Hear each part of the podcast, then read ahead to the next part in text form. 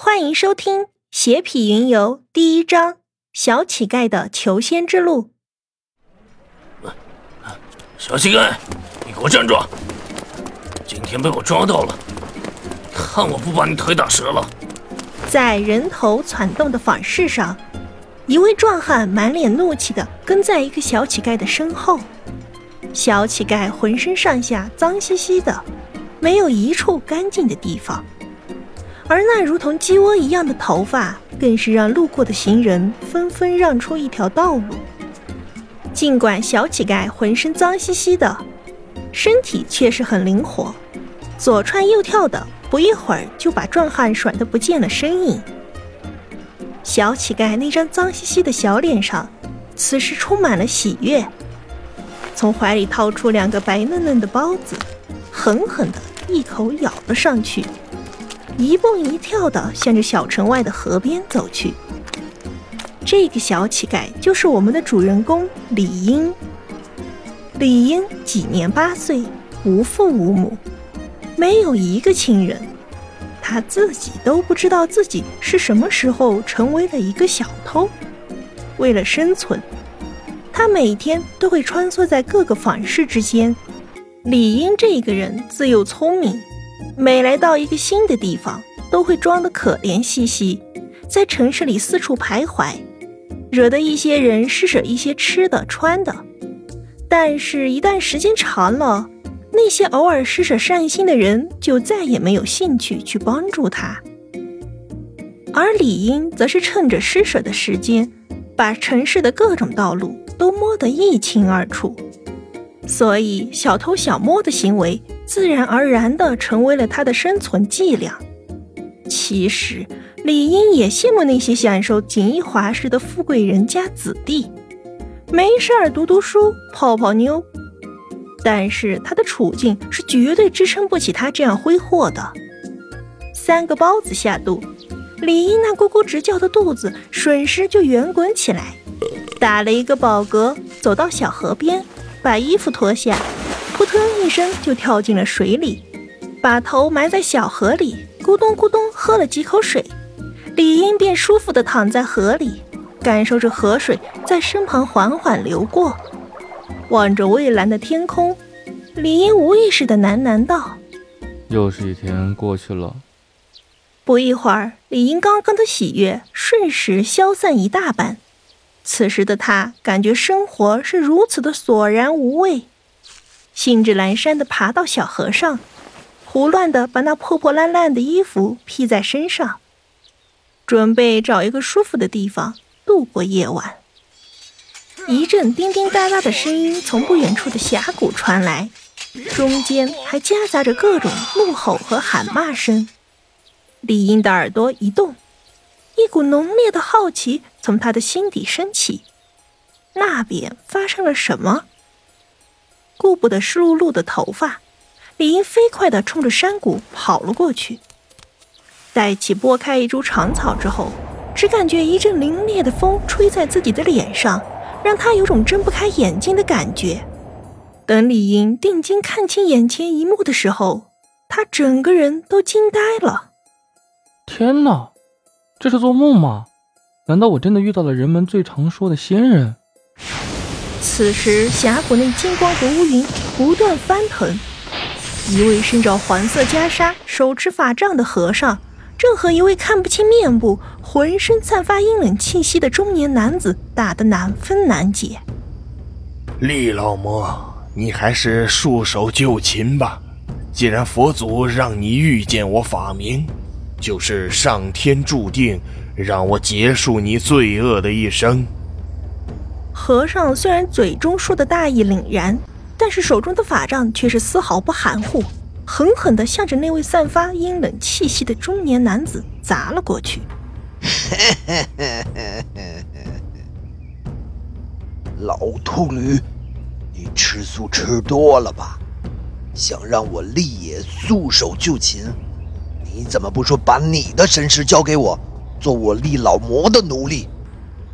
说完这话，中年男子的头发忽然无风自起，身后腾伸出一朵乌云，乌云不断翻腾，向着旁边倾袭。躲在不远处的李英，瞬时感觉自己陷入冰窟，四肢都僵硬了。此时的李英心中暗暗叫苦：早知道这样，打死小妖我也不会好奇来到这里的呀。现在他想动又不可能动，索性的往地上一爬，静静的看着这一幕。就算死，也得好好过一把眼瘾。此时，身着黄色袈裟的和尚不屑的冷哼一声，仿佛丝毫没有受到乌云的影响，手中的法杖闪烁出一道刺眼的金光，直直向着中年男子头顶上的乌云直射而去。老和尚一脸冷冽地说道：“杀了这么多的无辜群众，还不知悔改，我只能代表我佛的旨意，让你在佛祖面前忏悔吧。”老和尚手中的金光更盛起来，狠狠地砸在中年男子的乌云上。刚刚还气势汹汹的乌云，在这一刻竟然有消散的趋势。中年男子。不禁闷哼一声，嘴角缓缓流出一道黑血。由于老和尚的金光把中年男子的乌云打散了一些，李英终于恢复了自由。此时的他浑身没有了刚刚那种害怕，不仅没有逃走，反而继续趴在那里，津津有味地看着这一幕。这一切对他来说都是太过新奇了。会飞的仙人，闪着金光的法宝，还有他们嘴里奇奇怪怪的话语。就在这么一刻，李英的小脑袋瓜里竟然无限的升起一股渴望。如果我能像他们一样飞天入地、意气风发，该多好啊！那样我就可以肆无忌惮的偷吃的、穿的，再也不用受气了。看谁不爽，直接一个金光过去，对方顿时灰飞烟灭。无尽的幻想让李英那颗小小的心灵更加兴奋起来，好似此时的他就已经习得场上两人的本事，大杀四方了。中年男子这一招明显的不敌，吃了些许闷亏，不过他也没有转身逃走，脸上的神色更加阴冷起来，身边的乌云一阵翻滚。骤然从他的嘴中吐出一道乌光，乌光如同闪电一般，冲着老和尚的喉咙直奔而去。老和尚没想到，明明是斩压的一局，这厉老魔竟然还有压箱底的招式。他连忙转身想躲避，只是此时已经来不及了。乌光堪堪地穿过老和尚的肩膀，一朵鲜艳的雪花从空中升起。中年男子放声大笑起来，神色状若疯狂。哈哈哈哈哈！老秃驴，没想到老子还有后手吧？你筑基后期又怎样？今天也要在我手中陨落！我的菠萝扇下又多了一个亡魂，还是一只强大的亡魂。老和尚因为被对方偷袭得手，脸色有些苍白。伸手快速的在自己肩膀上的伤口上点了几下，一道金光闪过，刚刚那还扩散的阴暗气息终于停止了下来。